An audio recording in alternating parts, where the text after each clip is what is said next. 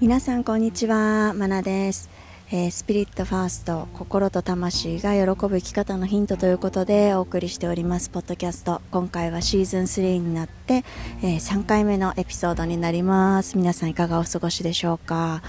えー、私はですね数日前からあの今年4回目になるんですけどあの自分の大好きなあの場所に来ていましてあのー、本当にねなんか心とか魂とかがこう喜ぶ心とか魂の声が聞こえやすい場所にあの行ってあの時間を過ごすことをこう定期的にそういう機会を定期的に作るっていうのはすごい大事だなっていうのを改めてあの感じています。はいあの今回はなんかすごく自分の中でもエネルギー的に大きなシフトがあった感覚があってうんすごくなんかここから新しいチャプターが始まっていくのかなっていう感じがするんですよね。なのであのそういうねなんか自分の心とか魂が喜ぶ場所にいる時って私自身が放っているエネルギーは全く違うと思うんですね。なのでなんかそういうエネルギーをあの声であのお届けできればなと思って今ポッドキャストを撮っています。はいということでえー、今日のテーマはですね、えーと、自分の本当の心の声を聞く方法という話をしていきたいと思います。あの心の声を聞く方法ってね、まあ、いろんなアプローチがあったり、まあ、いろんな段階があったり結構あの深い話なのであの話し出すと結構あの長くなってしまうと思うんですけれども、まあ、いろいろね切り口を変えて何回かに分けてお話をしていきたいと思うのでまずはあの今日1回あのお話ししていきたいなというふうに思っています。でじゃあね自分のこう本当の心の声を聞く方法ってどういう方法なのかっていうことをまあお伝えしたいんですけれどもまずもう本当に純粋に簡単にいつでもできることっていうところで言うと、えー、とにかくリラックスすることです。そうリラックスすること。あの皆さんリラックスする方法自分が心からこう心が解放される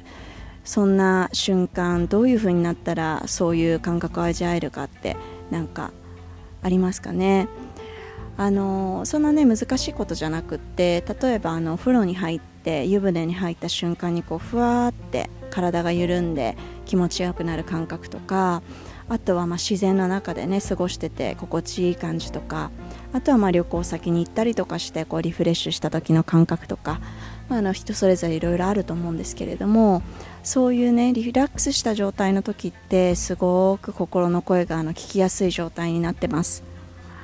でこれ実はね結構あのロジカルに説明ができるんですよ。で、まあ、どういうことかっていうとあの私たちの意識の話につながってくるんですが私たちの意識がね100%あったとしたら普段私たちがあでもないこうでもないってこう頑張って考えたりこう試行錯誤してる脳っていうのはですね大体その全体の5%前後ぐらいと言われてまして、えー、健在意識と言われているあの聞いたことある方も多いかと思うんですけれども健在意識と言われる意識状態で私たちは普段あの頑張って生きています。でじゃあ残りの95%何なのかっていうとですね95%は潜在意識と言われる意識なんですね。うん、であの潜在意識は、まあ、本当にいろんなあのなんだろう過去の記憶だったりとか思い込みだったりとか自分の本当の感情とか感覚とかあのそういうものがこう層になってね詰まっているというふうに言われています、うん、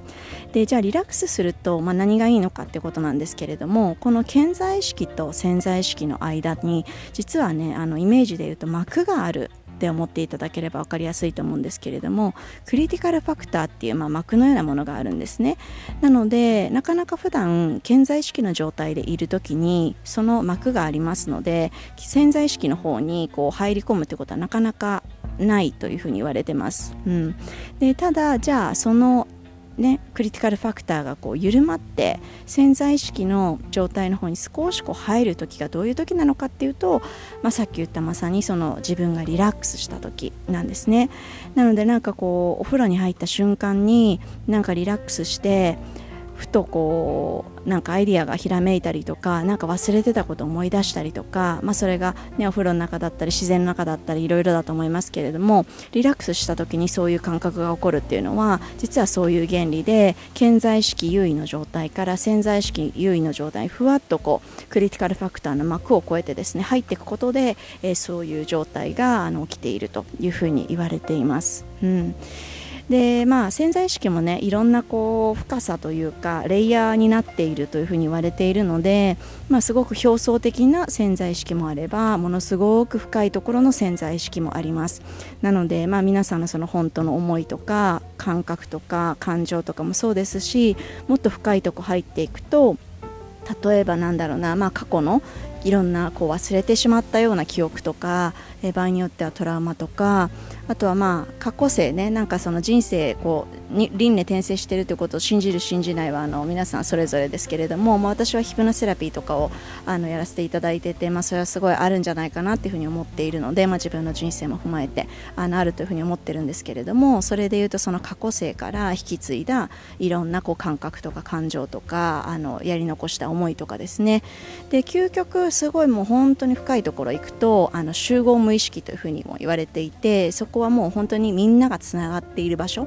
ていうふうに言われてます。うん、でなので、まあ、リラックスした状態になるとそういう部分に、まあ、段階はいろいろ人それぞれその時次第ですけれども入ってってそこからふってこう情報が浮かび上がってくる、うん、そういうことがあるんですね。はいなので、まあ、今ねなかなかこういうあのパンデミックの環境の中で結構ね不安を煽られたりとかあとは常にやっぱり体が緊張状態にあったり心も体も緊張状態にあるような環境がずっと続いてると思いますなのでリラックスする感覚っていうのをなかなかこう忘れちゃった人とか、えー、つかめない人もしかしたらいるかもしれないんですけれどもぜひねあの自分なりにリラックスできる方法っていうのをちょっとあの探していただいてで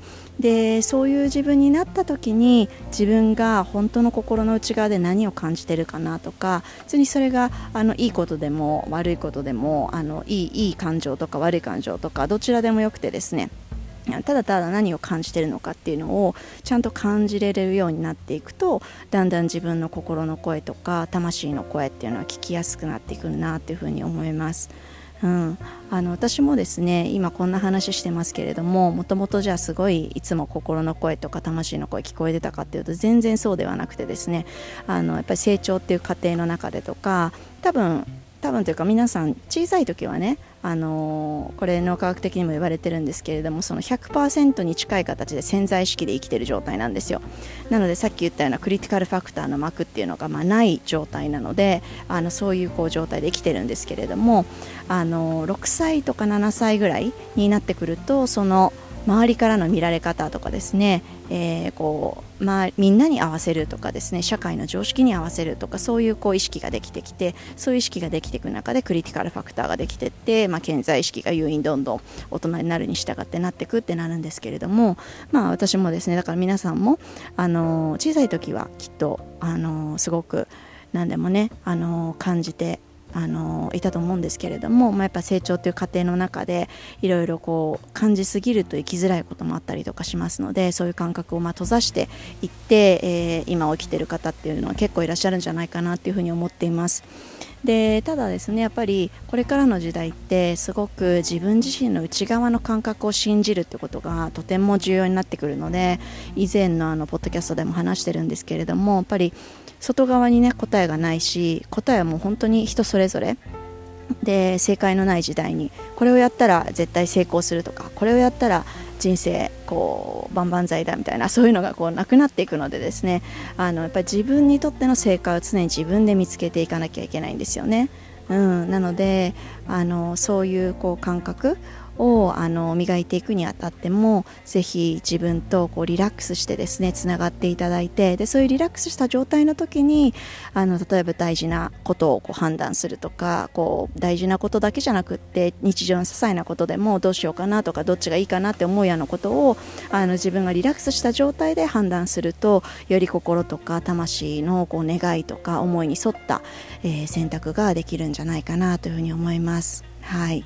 ということで、まあ、冒頭にもお伝えした通りこのトピックはですねすごく深い話なので あのいろんなアプローチとかいろんな段階の話ができると思うのであの私も、えー、こう過去自分がそうやってこう自分の心と魂の声が聞こえるようにこう耕してきた、えー、そういうなんか方法みたいなのをちょっとまたお話しできればなというふうに思っております。